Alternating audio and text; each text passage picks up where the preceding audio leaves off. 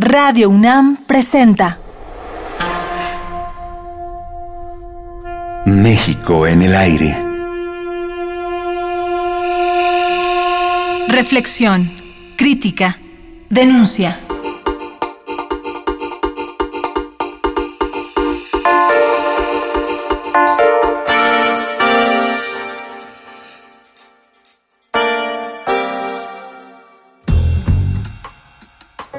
Dos de los problemas más fuertes que vivimos en México tienen que ver con los miles de jóvenes y adultos que a pesar de los riesgos cada vez más grandes, deciden emigrar al vecino país del norte con la esperanza de encontrar un trabajo, una vida mejor.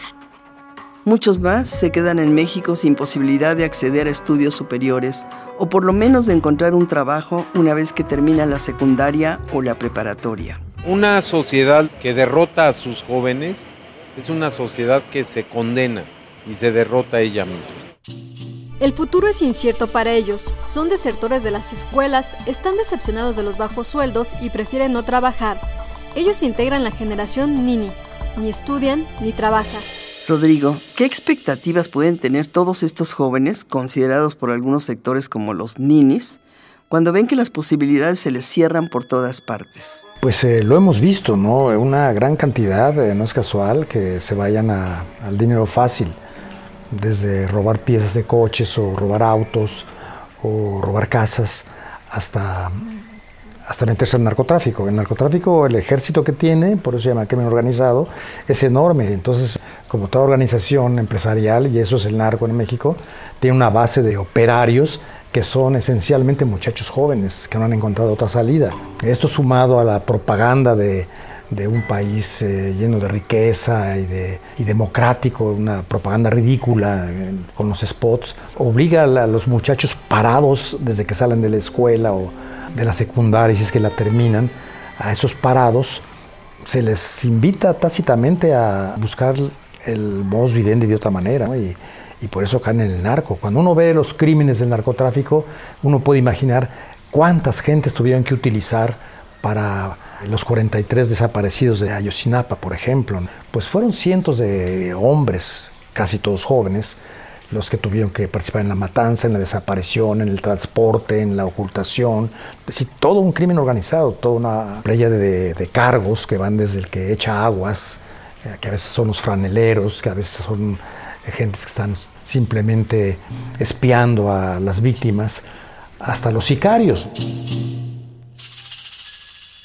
hay toda una carrera eh, que seguir en el mundo del narco, en el mundo del comercio ilegal, en todas las acciones criminales.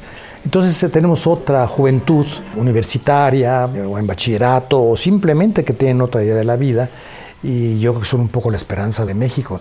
Hay dos formas de seguir adelante, o hacerse escéptico primero y después cínico, o al contrario, tomarlo a pecho, dolerse y actuar de alguna manera, de, la, de cualquier forma, o buscando una militancia adecuada, o yendo a las manifestaciones, o buscando otras vías de ser, de ser un ser social, apto, mm, autosuficiente, y pues hay muchos casos de esos, pero lo que duele sobre todo es el, el mundo indígena.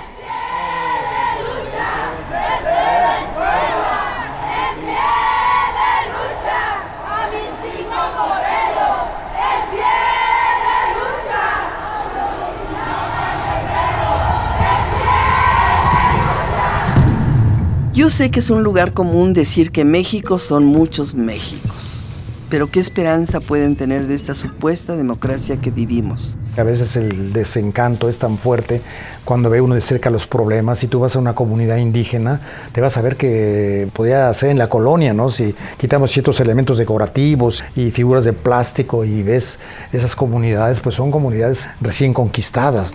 ¿Qué, hacen? Se van a Estados Unidos. Eh, la migración de México, la pérdida de gente joven, de gente con posibilidades, es enorme. No, no la calibramos, pero hay, un, hay una fuga constante, ¿no? Es como un tinaco que está lleno de agujeros y por ahí se va fugando el agua potable, agua limpia. el agua limpia para México sería esa riqueza que hay de mano de obra es muy maltratada por las compañías extranjeras, por las nacionales. El sueldo mínimo en México es ridículo.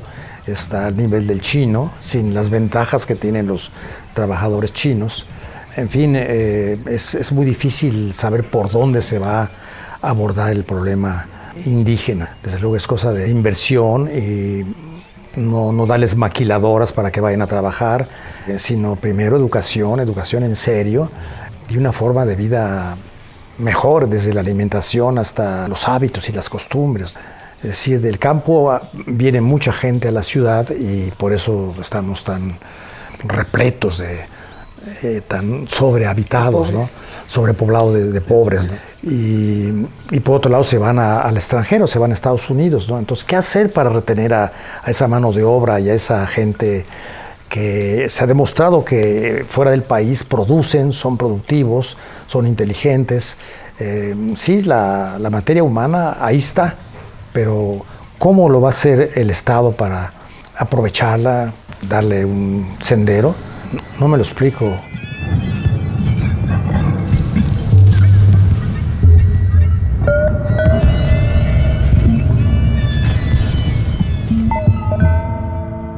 Las imágenes capturadas por las cámaras de Rodrigo Moya nos muestran una historia documentada con gran pasión.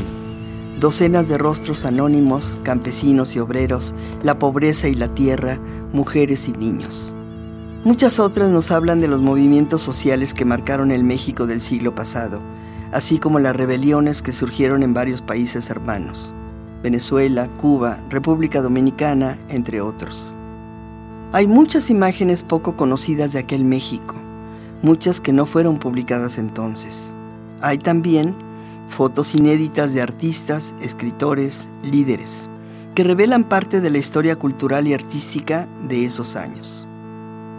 Un día Rodrigo se cansó de que la fotografía no tuviera un buen espacio en los medios en los que trabajaba.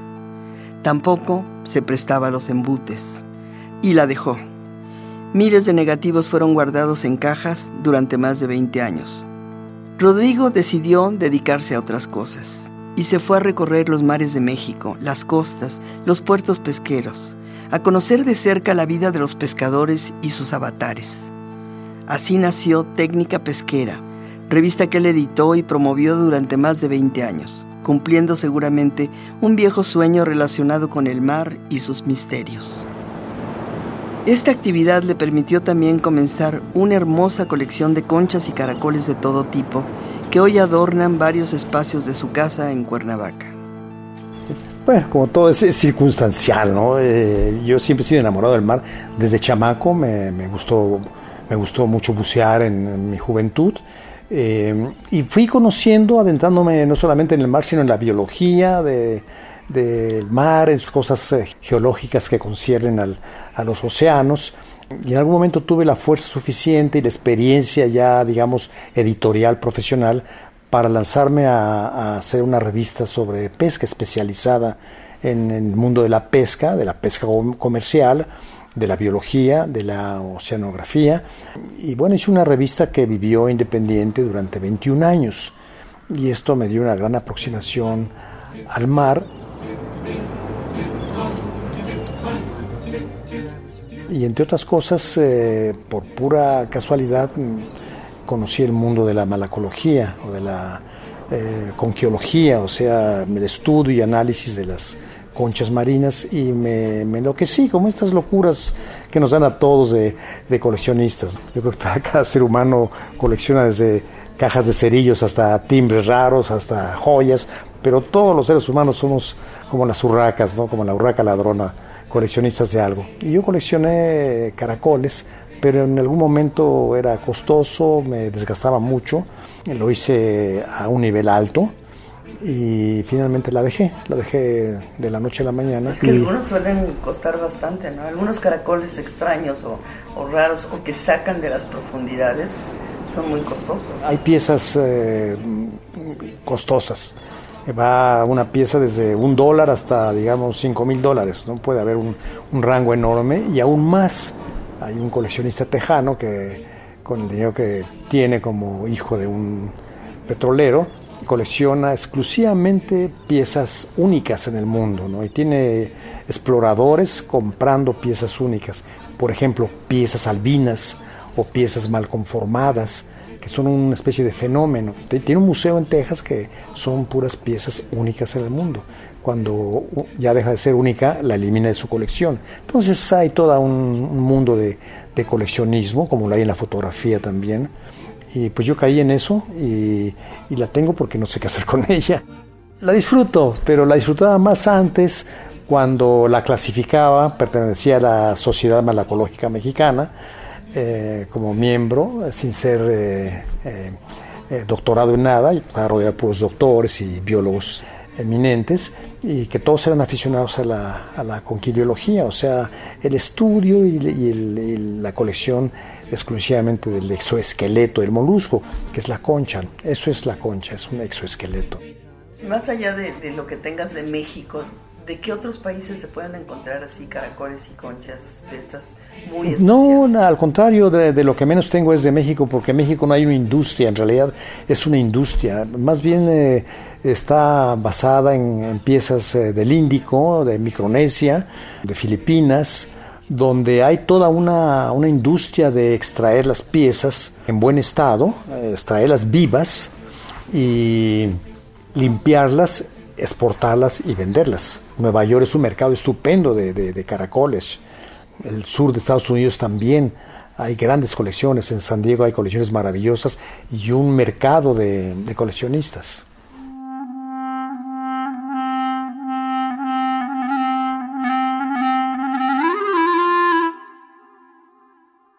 ¿Qué esperanza hay en México? O sea, si podemos tener una esperanza para este país, y para que pues poder recuperar algo de lo de, que hay gente buena, de que hay cosas buenas. Yo parto de que el hombre eh, como ser viviente es fundamentalmente un ser noble y bueno.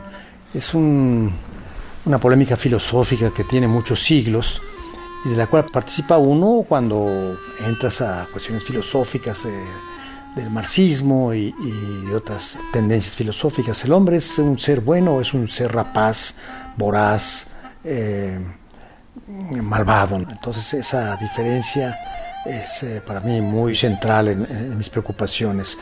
Y yo creo que básicamente el ser humano es un, ser eh, dotado de bondad y de solidaridad.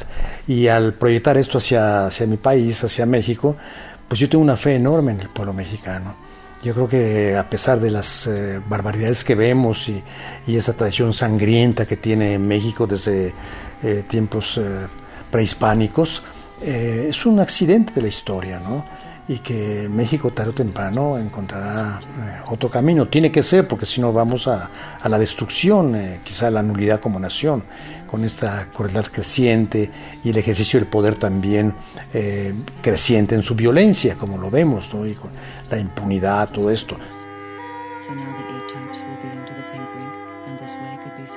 Cuando uno ve a la gente del pueblo y sales y platicas eh, con las personas de cualquier índole social, te das cuenta que eh, todos están preocupados por el país, todos tienen esperanza y, y, lo mismo que yo, yo creo que México va a salir de este bache, ojalá sea pronto, puede ser prolongado, pero tenemos una tradición eh, en los pueblos, yo creo eh, esencialmente en los pueblos. Y cuando hablo de los pueblos me refiero a las comunidades indígenas, a las comunidades de trabajadores, a toda esta gente que tanta lata da de los sindicatos tan eh, enervados a veces, pues son gentes todos con buenas intenciones y sin oportunidades.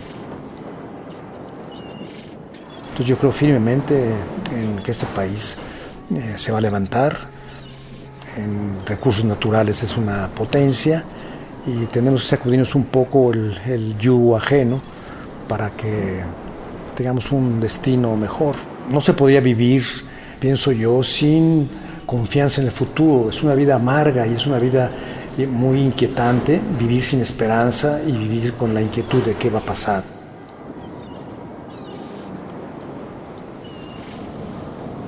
Los invitamos a escuchar mañana la última parte de esta interesante conversación que tuvimos con el fotógrafo y escritor Rodrigo Moya. Radio UNAM presentó México en el aire. Operación Jesús Arrieta. Equipo de producción Josefina King, Omar Telles y Jessica Trejo.